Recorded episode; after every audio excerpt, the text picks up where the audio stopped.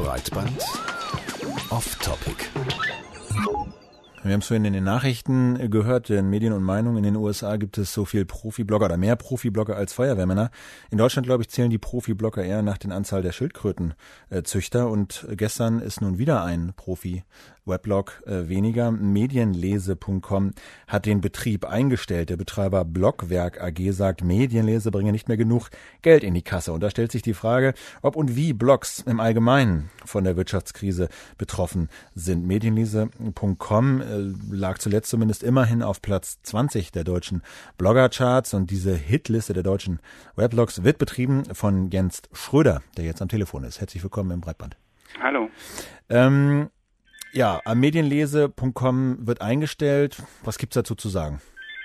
Ja, also letztlich ist es äh, für mich nicht so, dass, dass das jetzt irgendwie äh, ein Beispiel dafür ist, dass die große Wirtschaftskrise die Blogs erreicht hat. Also es ist für mich ein Einzelfall, weil ähm, ja die die Blockwerk AG eben ähm, letztlich ein kommerzielles Unternehmen ist und sich nicht davon unterscheidet äh, von von anderen äh, Medienanbietern im Netz. Und wenn nun mal dann wenig Geld mit einem Angebot verdient wird, dann wird es halt eingestellt. Gibt's denn, hat die Wirtschaftskrise, Finanzkrise überhaupt ähm, Auswirkungen auf die deutschen Weblogs? Schwer zu sagen. Also ich, ich glaube, die deutschen Blogs haben halt schon schon vor der Krise insgesamt sehr wenig Geld verdient. Also die die Zahl der der professionellen Blogger ähm, wurde ja eben schon gesagt, die ist in Deutschland halt wirklich verschwindend gering. Kann man das Und, ungefähr beziffern, so wie viel mal so eine grobe Größenordnung, so eine Vorstellung zu kriegen? Ach, das ist schwer zu sagen, aber ich würde mal sagen, Leute, die wirklich ausschließlich vom Bloggen leben, gibt es bestimmt keine 100 in Deutschland. Was sind denn so deren Einkommensquellen? Wie verdienen die ihr Geld?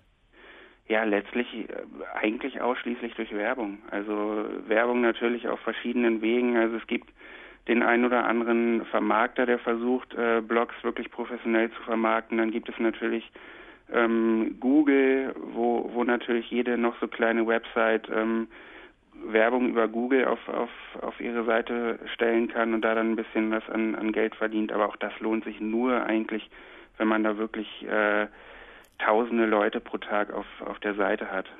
Und woran liegt das? Ich meine, wir haben es gehört, in den USA gibt es offenbar sehr viele, die davon durchaus auch leben können. In Deutschland sind es keine hundert. Woran, wo, woran liegt das, dass es so wenig sind?